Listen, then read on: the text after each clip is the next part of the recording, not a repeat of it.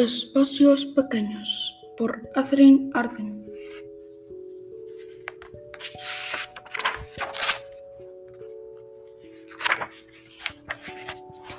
Capítulo 1 De octubre al este de Evansburg, los últimos cálidos rayos del sol del año se filtraban con un tono rojizo a través de las hojas de los arces.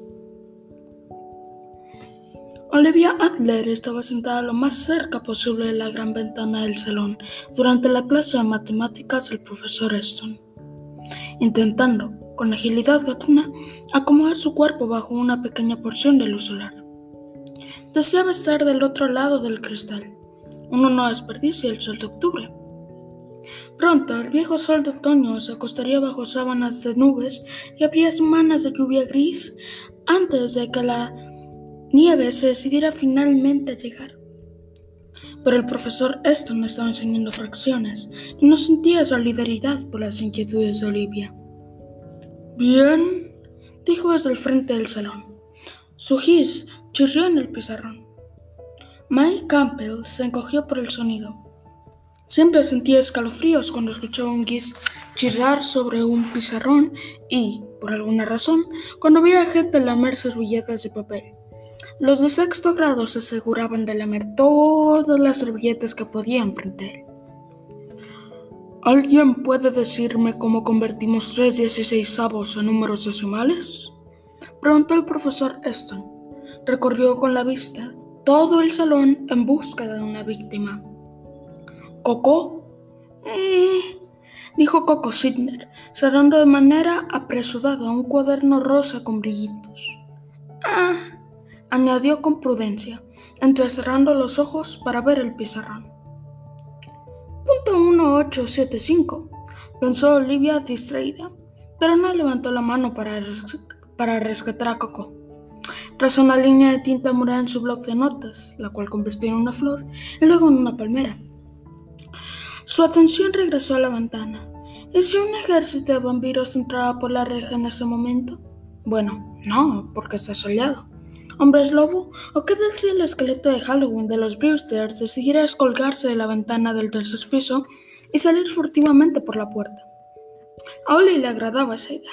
Imaginaba al oficial Perkins, quien solía dedicarse a bajar gatos de los árboles y, a llenar informes policíacos sobre tartas que eran robadas de los alféizares de las ventanas, acercándose al esqueleto andante para decirle: Lo siento, señor Huesos, pero voy a tener que pedirle que se ponga la piel. Un gran pie aterrizó junto a su, pupitre. Oli saltó. Una de dos. O Coco había derrotado o había sido derrotado por los tres dieciséisavos y ahora el profesor Eston estaba repartiendo exámenes de matemáticas. La clase entera gruñó. Oli, ¿estabas prestando atención? preguntó el profesor Eston, después de dejar el papel sobre su pupitre. Sí, respondió Oli y añadió un poco de la nada. Punto 1875. El profesor, el señor Huesos no había aparecido. Esqueleto flojo.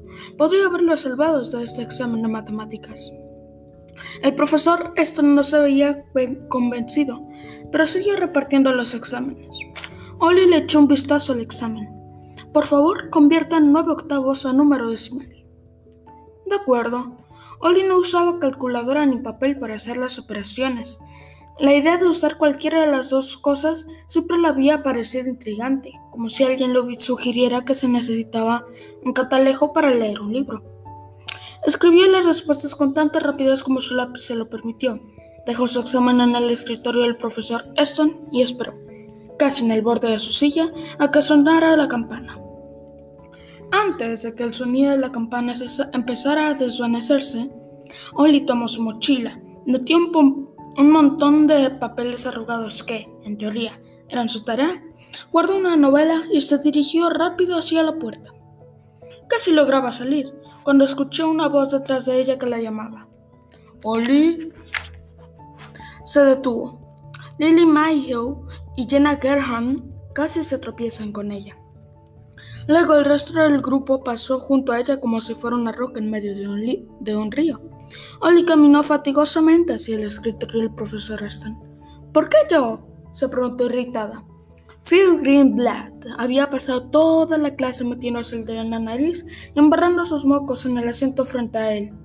Lily había hackeado el celular de su hermana mayor y había hecho capturas de pantallas de algunos mensajes que Annabelle le había enviado a su novio.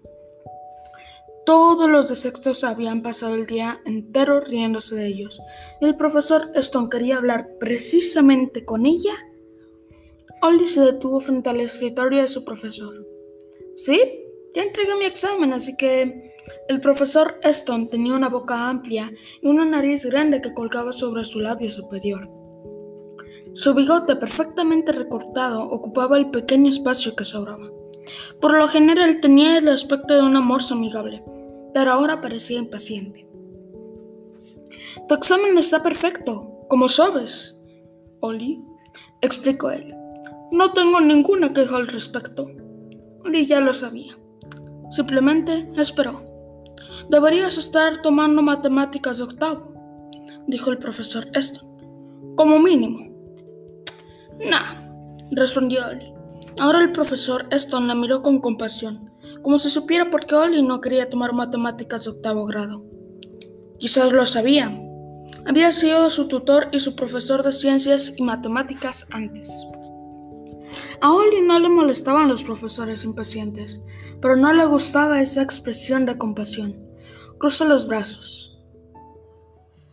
El profesor Eston cambió el tema súbitamente. De hecho, quería hablar del club de ajedrez. Te extrañamos este otoño, ¿sabes? El resto de los chicos de verdad aprecia que te hayas tomado el tiempo de ayudarles con sus maniobras de apertura el año pasado. Y el torneo interescolar se aproxima, así que... Siguió hablando y hablando del club de ajedrez. Oli se mordió la lengua. Quería salir, subirse a su bicicleta y no volver al club de ajedrez. Cuando el profesor Eston al fin se detuvo, sin verlo de todos los ojos, les dijo, les enviaré a los miembros del club algunos enlaces sobre tácticas de apertura, muy útiles, les servirán. Eh, y dígales a todos que lo siento. Él suspiró. Bueno, es tu decisión, pero si llegas a cambiar de opinión, nos encantaría. Sí, lo interrumpió Oli. Lo pensaré. Y añadió apresuradamente: Debo irme. Que tengo buen día. Adiós. Salió del salón antes de que el profesor Eston objetara, pero podía sentir cómo lo observaba al alejarse. Pasó junto a los casilleros verdes, 36 de cada lado, que estaban en el pasillo que siempre olía a cloro y a sándwiches viejos. Pasó por las puertas dobles y salió al patio de enfrente. A su alrededor todo destellaba con la luz del sol y el aire frío sacudía los árboles de hojas doradas. Otoño en Evansburg. Only respiró contenta. Pensaba conducir su bicicleta a lo largo del arroyo tan lejos y tan rápido como pudiera. Tal vez saltaría al agua. El arroyo no estaba tan frío. Volvería a casa al atardecer. El sol se ocultaba a las 5.58. Tenía tiempo de sobra. A su papá le molestaba que llegara a casa tan tarde, pero él siempre se preocupaba por todo. Ella podía cuidarse sola. Su bicicleta era marca Stream, color ciruela. La había dejado muy bien encadenada en el espacio más cercano a la entrada. En Evansburg nadie era capaz de robarse una bicicleta probablemente. Pero a Oli le encantaba lo suya y a veces la gente robaba y ocultaba las llantas como broma. Tenía ambas manos en el candado de su bicicleta eh, y con la lengua de fuera lidiaba con la combinación. Con un chillido atravesó el aire. ¡Es mío! gritó una voz. ¡Devuélvelo! No, no puedes tocar eso, no. Oli se dio vuelta. La mayoría de los alumnos de sexto estaban reunidos en el patio enfrente, observando a Coco Sidner quien saltaba como pulea. Era ella quien gritaba. Si uno pusiera a Coco en medio de una tropa de hadas de las flores, pasaría inadvertida.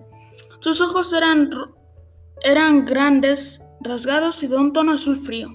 Su cabello rubio era tan rojizo que se veía rosa a la luz del sol. Uno podría imaginársela perfectamente saliendo de un narciso cada mañana y bebiendo néctar como desayuno. Hoy estaba un poco celosa. En cambio, tenía una mata rebelde de rizos castaños y nadie la confundiría con una de las flores. Pero al menos, se recordó Oli, si Phil Greenblatt me robara algo, yo soy suficientemente grande para darle un puñetazo. Phil Greenblatt le había quitado a Coco su cuaderno rosa, el mismo que Coco había cerrado cuando el profesor Eston le hizo una pregunta en clase. Phil ignoraba los intentos de Coco por recuperarlo. Medía como 30 centímetros más que ella. Coco era diminuta. Phil podía sostener el cuaderno por encima de su cabeza sin dificultad, pasar las páginas a su antojo y reír. Coco lloró llena de frustración. Oye, Brian, mira esto, dijo Phil. Coco empezó a llorar. Brian Batsberg era el jugador estrella del equipo escolar de hockey. A pesar de que tenía solamente 12 años y los demás jugadores iban en secundaria, no era tan alto como Phil, pero se veía mejor formado. En lugar de tener extremidades que sobresalían como si fuera una mantis religiosa, estaba recargado en el muro de ladrillo del edificio de la escuela, observando a Phil y a Coco con interés. Oli empezó a enojarse. Es verdad que a nadie le caía muy bien Coco, quien, quien acababa de mudarse a Evansburg desde la ciudad y cuyo entusiasmo y voz chillona molestaban a cualquiera. Pero en serio, ¿hacerlo llorar en la escuela? Brian le echó un vistazo al cuaderno de Phil y se lo entregó. Y se encogió de hombros. Oli pensó que se veía más avergonzado que otra cosa. Coco empezó a llorar con más fuerza. Sin duda, Brian parecía incómodo. Vamos, Phil, tal vez no sé yo. Mike Camper le dio un codazo a Brian y dijo, no, definitivamente eres tú. Le echó otro vistazo a la página del cuaderno. O supongo que podría ser un perro que se parece a ti. Devuélvemelo, gritó Coco entre lágrimas. Trató de alcanzar el cuaderno otra vez, mientras Phil lo agitaba por encima de su cabeza y se reía. Todos los de sexto grado se reían con él. Y ahora Oli podía ver lo que todos veían. Era un dibujo, un dibujo bastante bueno, ya que Coco era muy talentoso. De los rostros de Brian y Coco juntos, con un corazón a su alrededor. Phil se sentaba detrás de Coco en clase de matemáticas. Seguro le vio haciendo el dibujo. Pobre Coco, tan tonta. ¿Cómo se le ocurrió hacer algo así mientras estaba frente al metiche de Philip Grandblatt? Anda, Brian, decía Mike. ¿No quieres salir con Coco? Coco parecía a punto de salir huyendo, aunque en realidad quería recuperar su cuaderno. Oli ya se había hartado de toda esta situación, así que se agachó, levantó una roca de tamaño mediano y la arrojó. Los números y arrojar cosas. Esos eran, esos eran los dos talentos de Olivia Adler. También se había ido del equipo de softball el año anterior, pero su puntería seguía intacta. La roca le dio a Brian de lleno en la nuca y lo derribó de golpe sobre el pasto, lo cual hizo que todos dejaran de mirar a Coco Sidner para, para verla a ella. Idealmente habría querido darle a Phil, pero él estaba parado frente a ella y a Oli, y Oli no quería sacarle un ojo. Además, no le agradaba mucho a Brian. Sabía bien que era el mejor jugador de hockey y que la mitad de las niñas de la escuela se ría de manera nerviosa cuando pasaba a su lado. Y aún así no había tratado de rescatar a Coco, a pesar de que, de modo indirecto, él había sido el causante de sus problemas con sus tontos amigos y su tonta y encantadora risa. Oli cruzó los brazos y pensó en la voz de su mamá. Bueno, ya no hay marcha atrás. Así que tomó otra, roja y otra roca y dijo, Ups, se me resbaló de las manos. Todos los de sexto grado la veían fijamente. Los que estaban frente al los que estaban al frente empezaron a retroceder. Muchos pensaban que se había vuelto loca desde el año anterior. Eh, en serio, chicos, nadie tiene, mejor nadie tiene nada mejor que hacer. Coco, aprovechó que Phil se distrajo para quitarle el cuaderno. Le digirió, le una larga mirada a Oli y salió corriendo. Oli pensó, seguro me castigarán durante mañana y todo el año. Entonces Brian se levantó, escupiendo tierra, y dijo, ¡Qué buen lanzamiento! El ruido empezó. La señora Mouton, quien estaba a cargo de vigilar el patio ese día, finalmente se dio cuenta de la conmoción. Vamos, dijo apresurándose a llegar hasta donde estaban. Vamos, vamos. La señorita Mouton era la bibliotecaria y no era la mejor vigilante. Oli decidió que no pediría disculpas ni nada, que llamaran a su papá si querían, que sacudiera la cabeza, que la castigarían al día siguiente. Al menos el día siguiente el clima había, habría cambiado y no estaría atrapada en la escuela durante un bonito día. Respondiendo preguntas. Oli se subió a su bicicleta y se alejó del patio de la escuela con sus ruedas escupiendo grava antes de que alguien pudiera decirle que se detuviera.